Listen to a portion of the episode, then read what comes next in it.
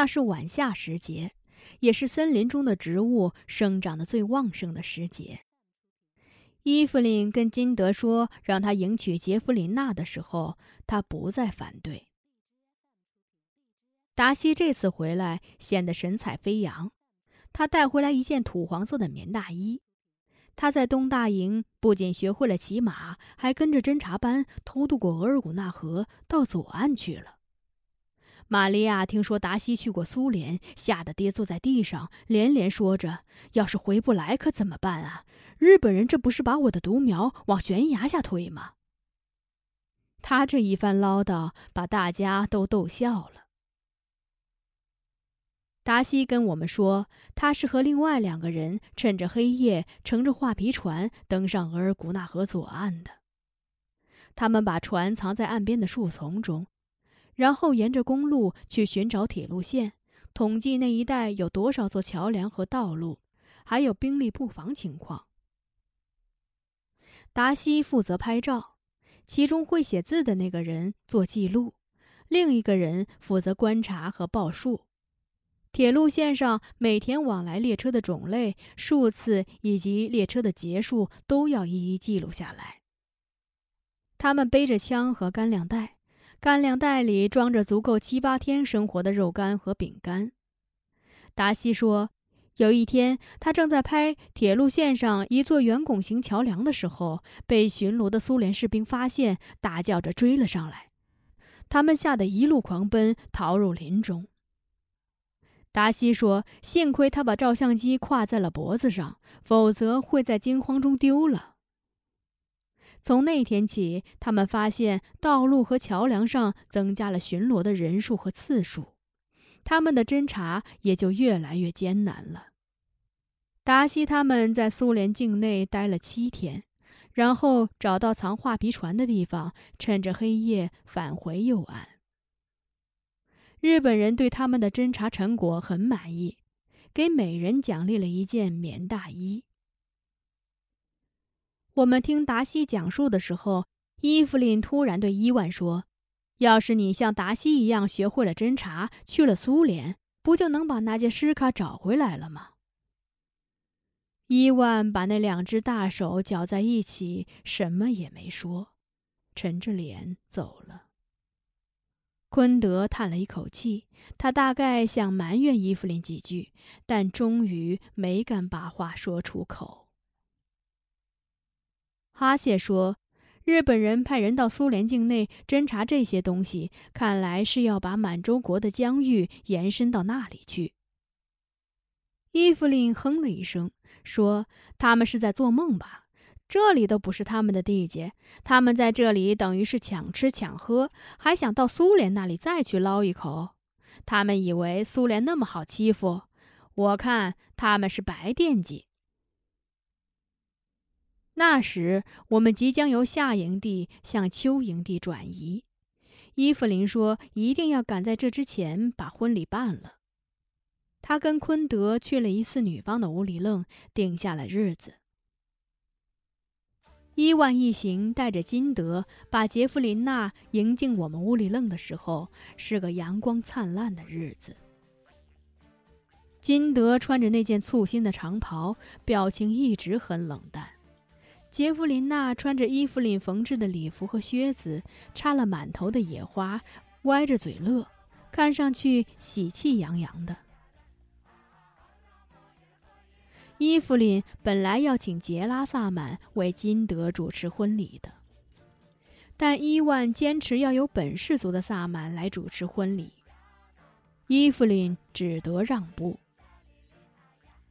当妮浩代表全乌里楞的人对他们说出祝福的话的时候，杰弗琳娜满面笑容地看着金德，而金德却把目光放到妮浩身上。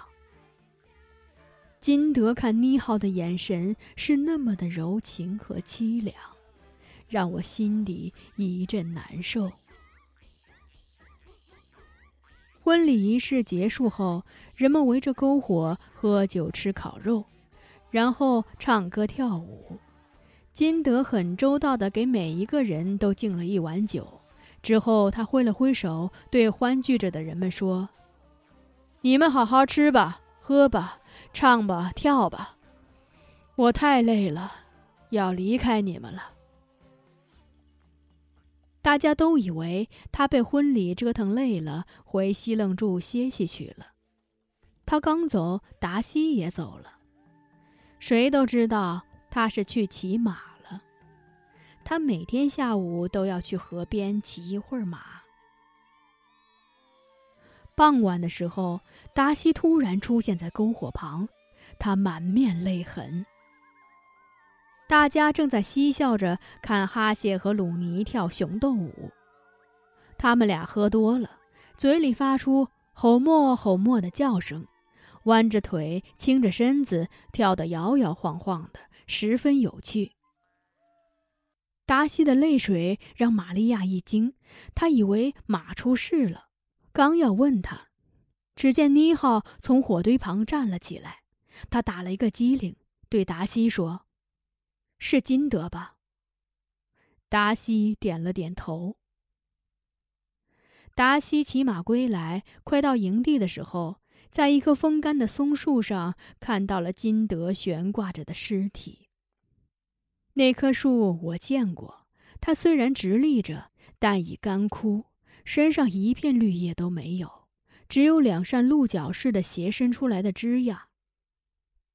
当时我和伊芙琳拾柴火的时候，我刚要在他身上动斧头，就被伊芙琳制止了。我说：“这棵树已经死了，为什么不能砍？”伊芙琳说：“既然这棵树的枝桠像鹿角，就不能轻易砍了它。没准儿哪一天它会复活。”伊芙琳怎么也不会想到，正是这棵树索去了金德的命。那枝桠看上去又干又脆，似乎连猫头鹰都禁不住。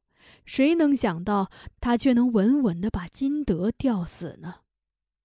不是它是钢铁变成的，就是金德是羽毛变成的。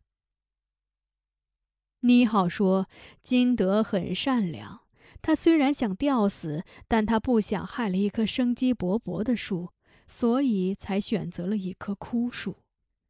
因为他知道，按照我们的族规，凡是吊死的人，一定要连同吊死他的那棵树一同火葬。我还记得，当我们到达出事现场的时候，那棵枯树突然发出乌鸦一样嘎嘎的叫声，接着他的身子向西南倾斜，悬空的金德也跟着向西南倾斜。他就仿佛是抱着金德一样，轰的一声倒在林地上，断成几截儿。很奇怪的是，树身断了，那两扇鹿角似的枝桠却丝毫未损。伊芙琳走上前，用脚狠命地踩着它，声嘶力竭地叫着：“鬼呀，鬼呀！”他用尽了力气，枝桠却完好无损，依然向他张开美丽的触角。伊芙琳哭嚎着，昆德却哭不出来。昆德的脸被痛苦弄得扭曲了，他最后哆哆嗦嗦地对伊芙琳说了一句话：“这回，他是你伊芙琳的儿子了吧？”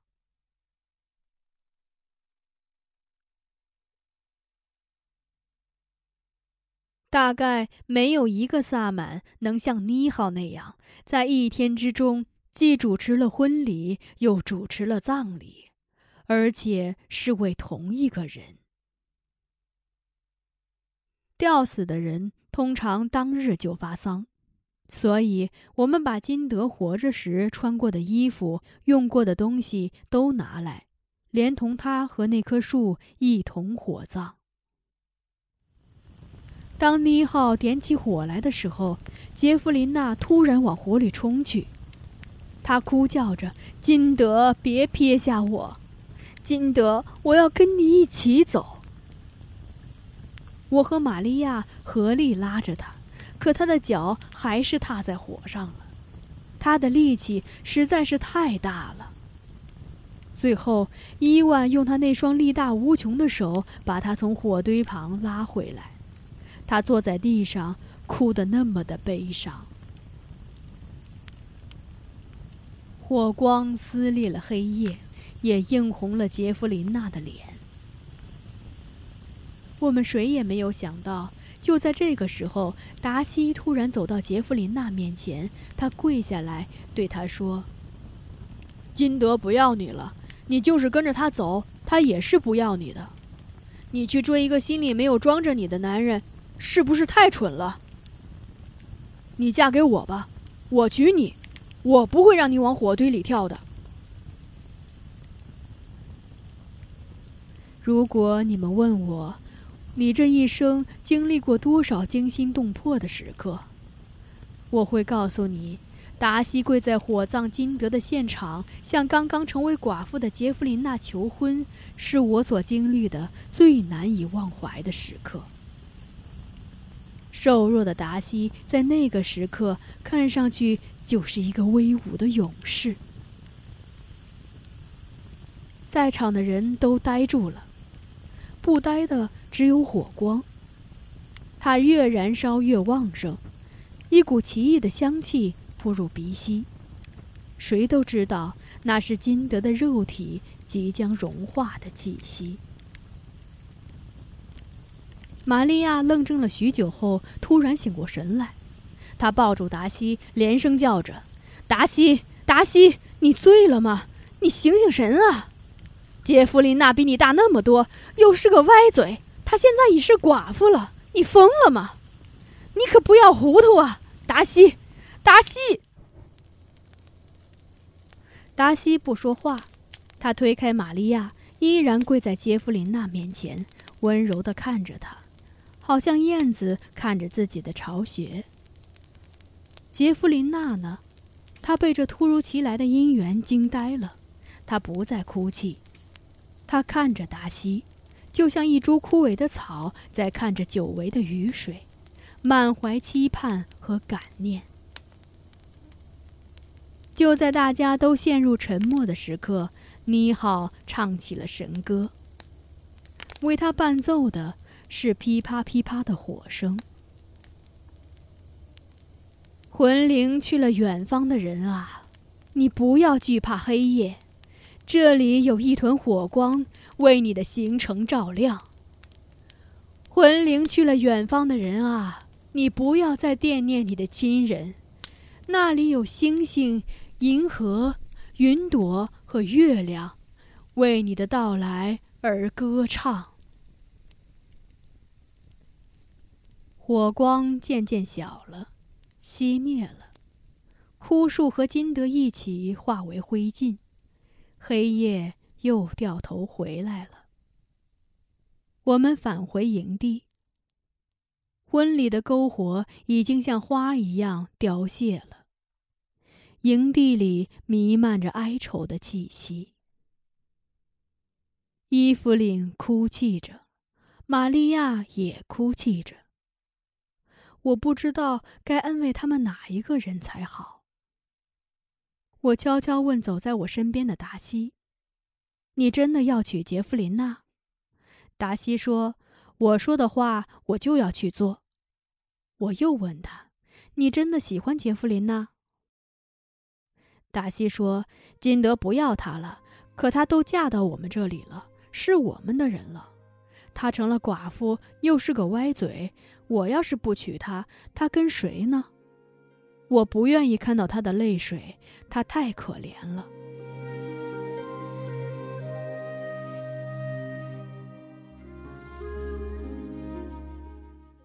达西的话让我的眼睛湿了。不过他看不见我眼里的泪花。那晚没有月亮，星星也是那么的暗淡。人置身在那样的黑夜里，也就成了黑夜。